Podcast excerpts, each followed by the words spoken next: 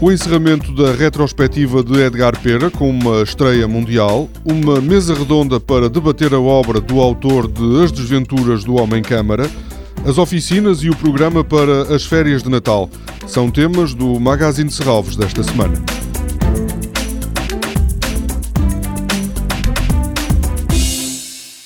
Vinte sessões e 42 filmes depois chega ao fim, no próximo domingo, a retrospectiva do cinema de Edgar Pera em Serralves termina com a estreia de Delírio em Las Vedras.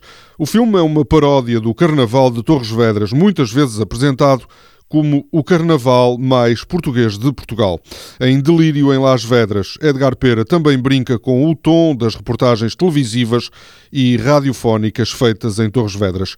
O filme, que conta no elenco com Nuno Melo, José Raposo, Albano Jerónimo, Sofia Ribeiro e José de Pina, é exibido no domingo, às 10 da noite, na Sala Nós, do Alameda Shopping, no Porto.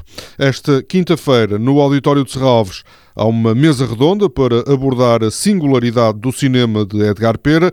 No debate participam Luísa Ramos, Manuel Rodrigues, Rodrigo Areias e o vocalista do GNR, Rui Reininho.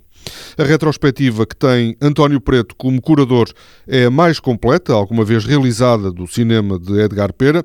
O realizador avisa, no entanto, que não se trata de uma retrospectiva integral. Para quem trabalha quase como um arquivista da realidade que o cerca, isso seria uma impossibilidade. Eu costumo gracejar a dizer que mesmo depois de morto é impossível fazer uma integral minha pelo simples motivo de que tenciono deixar instruções de como montar os meus arquivos, não é? Portanto, é sempre possível criar filmes novos a partir de tudo aquilo que eu filmei, porque nunca terei tempo útil para fazer filmes de tudo aquilo que filmei, não é? É muito complicado fazer um integral, realmente. Eu acho que é impossível mesmo. A retrospectiva do cinema de Edgar Pera em Serralves começou no dia 9 de novembro e termina no domingo.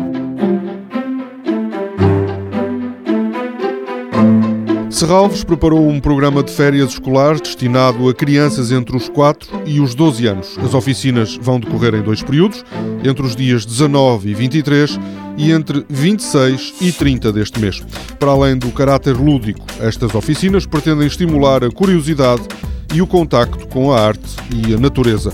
Tendo ainda como pretexto a época natalícia para sábado e domingo, estão agendadas quatro oficinas em família. Entre as diversas atividades propostas estão a construção de bolas de Natal, a criação de esculturas com matérias naturais e a construção de um planetário. As famílias não precisam de marcação prévia, uma vez que as oficinas decorrem em contínuo entre as 10 da manhã e as 5 da tarde. Toda a programação pode ser consultada em serralves.pt ou na página da Fundação no Facebook. Este programa pode também ser ouvido em podcast.